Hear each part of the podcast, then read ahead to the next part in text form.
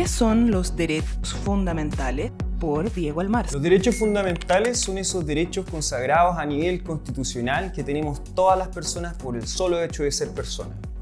Hablamos de derechos fundamentales porque, como indica el nombre, están en la Carta Fundamental, que en el fondo es la Constitución. Ahora, ¿por qué son tan importantes los derechos fundamentales? Porque estos derechos no son solamente una declaración de principio, sino que nosotros podemos ejercerlos de diversas formas.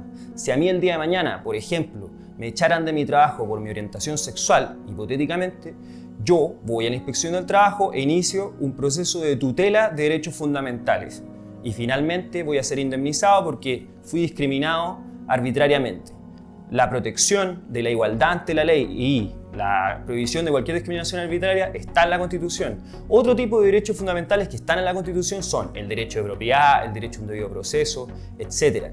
Entonces, los derechos fundamentales son súper importantes porque no son meras declaraciones de principios, sino que nosotros podemos hacerlos valer a través de el recurso de protección fundamentalmente y el amparo constitucional en el caso de detenciones ilegales, etc.